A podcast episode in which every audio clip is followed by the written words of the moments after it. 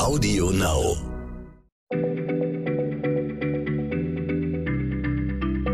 Schneller Schlau, der kurze Wissenspodcast von PM. Willkommen bei Schneller Schlau, dem kleinen Podcast von PM. Mein Name ist Stefan Draf, ich bin Redakteur bei PM und sitze hier mit meiner Kollegin Diana Larz. Diana, du möchtest mit mir heute über die Eier der Dinosaurier sprechen, also eigentlich darüber, wie groß die waren. Aber äh, ich muss dich erstmal was anderes fragen. Legten denn wirklich alle Dinosaurier Eier? Hallo Stefan, ja, das müssten wir wohl vorher wirklich mal klären. Also tatsächlich geht man heute davon aus, dass die Dinosaurier wie heutzutage Reptilien oder Vögel Eier legten. Das ist nicht ganz zweifelsfrei geklärt, ob wirklich alle Dinoarten Eier legten, aber die allermeisten legten wohl Eier. Aber Diana, woher weiß man das? Naja, ist ziemlich einfach. Man hat äh, tatsächlich fossile Überreste dieser Eier gefunden. Und zum ersten Mal im Jahr 1846 in Frankreich, tatsächlich beim Bau eines Eisenbahntunnels, tauchten diese fossilen Eier auf. Und dann 1923, das war dann der erste große Fund, fanden Forscher bei einer Expedition in der Wüste Gobi ein Dinosauriernest aus der Kreidezeit. Du musst dir also vorstellen, dass die Dino-Eier wirklich so aussehen wie Eier eben, nur eben aus Stein, weil die Kalkschale inzwischen versteinert ist. Und in diesen Steineiern oder Eiersteinen finden Forscher dann zum Teil noch die versteinerten Skelette der Dino-Embryos. Da liegt es also ziemlich nahe zu schließen, dass die Dinosaurier Eier legten.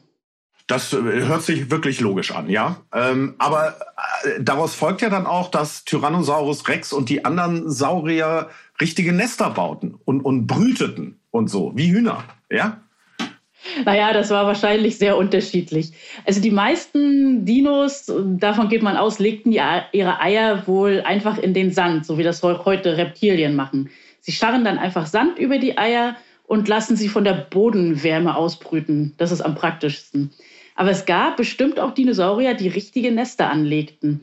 Ähm, Wissenschaftler haben mal eine Stelle in Südfrankreich entdeckt, wo mehrere hundert Eier lagen. Eine richtige Brutkolonie also. Vor vielen Millionen Jahren haben dann scheinbar viele Dinosaurier auf engstem Raum ihre Nester angelegt. Vielleicht, man könnte sich vorstellen, dass sie so sich und ihren Nachwuchs besser vor Feinden schützen konnten oder, ähm, oder einfach äh, ja, ein bisschen geselliger sein wollten. Ob die Dinos sich also zum Brüten wirklich auf ihre Eier setzten, das weiß man nicht. Es könnte auch sein, dass sie einfach Blätter und andere Pflanzenbestandteile auf ihre Nester packten. Und wenn die Pflanzen dann verfaulen und sich zersetzen, produzieren sie eine Menge Wärme und das reicht dann auch schon zum Ausbrüten. Ja, gut, dann äh, hätten wir das mit der Wärmeerzeugung geregelt. Ähm, aber es sollte ja heute vor allem um die Größe der Eier gehen. Ja, also diese Dinosaurier waren ja zum Teil riesen, riesengroß. Ich meine, diese Eier, die, die waren ja dann auch groß. Das waren ja jetzt nicht so Hühnereier mit Small, Medium, Large oder so. Die, die müssen ja groß wie Autos gewesen sein.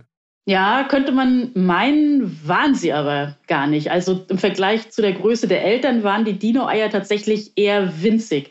Man hat Dino-Eier gefunden, die waren 10 cm lang, andere maßen 24 cm. Die größten sind so um die 40 cm groß. Also man kann, vielleicht kannst du dir das so vorstellen, dass die vielleicht so groß waren wie ein Fußball.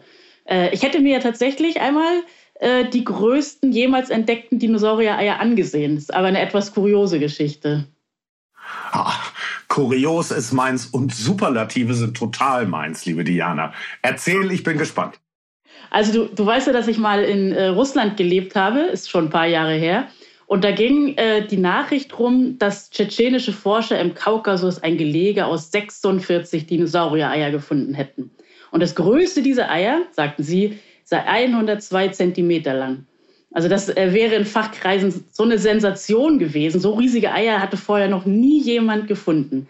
Und ich hatte damals einen guten Bekannten an der Universität von Grozny, der Hauptstadt von Tschetschenien. Und der hat mich mit den beiden Geologen in Kontakt gebracht, die die Dino-Eier, also du siehst es, aber unsere Zuhörer nicht, ich mache jetzt so Anführungsstriche, Dino-Eier, entdeckt hatten. Ähm, die hießen Said Emin Chabrailov und Ramsan Vogapov, zwei ganz wunderbare Männer.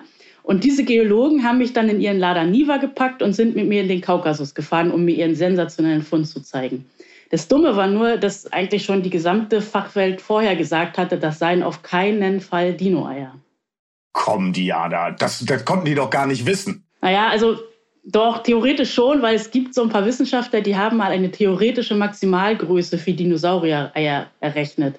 Und zwar haben die einfach zwei Faktoren genommen. Also man muss davon ausgehen, dass die Schale nicht unbegrenzt dick werden kann. Auch nicht bei Dino-Eiern, weil sonst für die Embryos der Gasaustausch durch die Schale nicht mehr funktioniert. Und andererseits darf man also, wenn die Schale dünn bleibt, das Ei auch nicht unbegrenzt groß annehmen, weil es ja sonst immer zerbrechlicher wird. Und aus diesen beiden Faktoren, Schalendicke und Stabilität, haben die Wissenschaftler eben so eine maximale Größe von etwa 50 Zentimetern berechnet. Größer dürfte so ein Dino-Ei nicht werden. Und die Eier im Kaukasus sollten ja doppelt so groß sein, einen Meter groß. Also das war schon eine Ansage.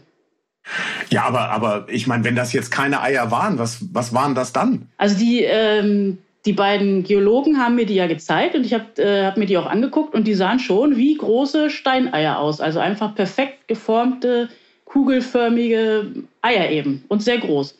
Aber ich habe dann nach der Reise mal mit einem Paläontologen aus Bonn gesprochen, der auf Dinosaurier-Eier spezialisiert war. Und der hat nur einen Blick auf die Bilder geworfen und gesagt, das seien auf keinen Fall Eier, sondern sogenannte Konkretionen. Das sind Steine, die sich um ein Stück organisches Material bilden, also zum Beispiel um ein modriges Stück Holz. Und dieser Experte hat mir übrigens erzählt, dass seit 20 Jahren Leute zu ihm ins Institut kommen und ihm kugelige Steine auf den Schreibtisch legen und sagen, ich habe ein Dino-Ei gefunden. Und er sagt dann immer, keine Schale, kein Ei. Also selbst bei so einem fossilen Ei erkennt man immer deutlich die äußere Mineralienschicht, die, wo früher die äh, Schale war. Also falls unsere Zuhörer mal glauben, sie hätten ein uraltes Ei gefunden, immer nach der Schale suchen. Ähm, und so war es eben auch mit den Eiern im Kaukasus. Keine Schalen, keine Eier. Sag mal ehrlich, also so dumm können die Geologen aus Grosny doch wirklich nicht gewesen sein, dass sie schlichte Steine mit einem Fossilienfund verwechselten. Naja, ich war ja eine Weile mit den beiden unterwegs. Also wir haben schon zwei Tage gebraucht, um überhaupt zu dieser Fundstelle dahin zu kommen. Und wir hatten viel Zeit, uns zu unterhalten. Und ich habe da schon so zwischen den Zeilen herausgehört, dass sie selbst schon auch große Zweifel an ihrem Sensationsfund hatten. Aber sagen wir mal so, sie wollten so gern daran glauben. Und äh, also Tschetschenien ist ja vor allem bekannt ähm, durch die Kriege, die dort in den vergangenen 20 Jahren geführt wurden. Und Schabrailov und Vogapov, die meinten, die Welt könne sich doch auch mal für die anderen Seiten ihrer Heimat interessieren, für die schönen Seiten nämlich. Naja, und so 100 Millionen Jahre alte Rieseneier wären da schon mal ein guter Anfang gewesen. Ja, das stimmt. Es wären mal gute Nachrichten aus Grosny gewesen. Aber nochmal, Diana, warum spielt das überhaupt eine Rolle, wie groß die Dinosaurier-Eier nun wirklich waren? Nein, man kann daraus schon so einige interessante Theorien ableiten. Es gibt zum Beispiel eine ähm, neue Veröffentlichung eines internationalen Forscherteams, die belegen sollen, dass die kleinen Eier mit Schuld daran waren, dass die Dinosaurier dann schlussendlich ausstarben. Denn anders als du es ja vorhin schon vermutet hast, legten die Denis eben keine Eier, die der Größe ihrer ausgewachsenen Eltern entsprochen hätten. Also im Extremfall war die Mutter 2500 Mal so schwer wie das frisch geschlüpfte Dinosaurierbaby. Das kannst du ja mal vergleichen mit Vögeln oder Eidechsen, da ist die Differenz längst nicht so groß. Und äh, das bedeutet also, dass der Dino-Nachwuchs ziemlich viel und lange wachsen musste. Und dabei äh, konkurrierten diese Dino-Kinder äh, mit vielen anderen Tierarten. Zum, zum einen mit Säugetierarten, aber auch mit den anderen jungen Dinosauriern. Sie mussten also das gleiche Nahrungsangebot nutzen und die gleichen Verstecke auf der Flucht vor Fressfeinden suchen. Und dieser enorme Konkurrenzdruck führte dazu, so die Forscher, dass kleine und mittelgroße Dinosaurierarten langsam ausstarben. Und als dann die großen Arten noch beim Massensterben vor 65 Millionen Jahren äh, auch noch alle wegstarben, hatten die lebendgebärenden kleine Säugetiere endgültig die Oberhand gewonnen. Und das nur, weil die Dinosaurier keine größeren Eier legen konnten. Wir Menschen, liebe Hörer, wir haben da Glück gehabt, weil unsere Kinder ja ohne Schale auf die Welt kommen. Die sind zwar lauter als so ein unschuldiges Ei, aber eben schon fast fertig.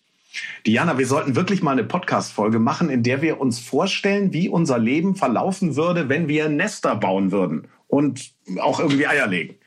Aber gut, liebe Hörer, bis dahin ist noch Zeit für heute. Sagen wir Tschüss. Tschüss, Stefan. Schneller Schlau, der kurze Wissenspodcast von PM.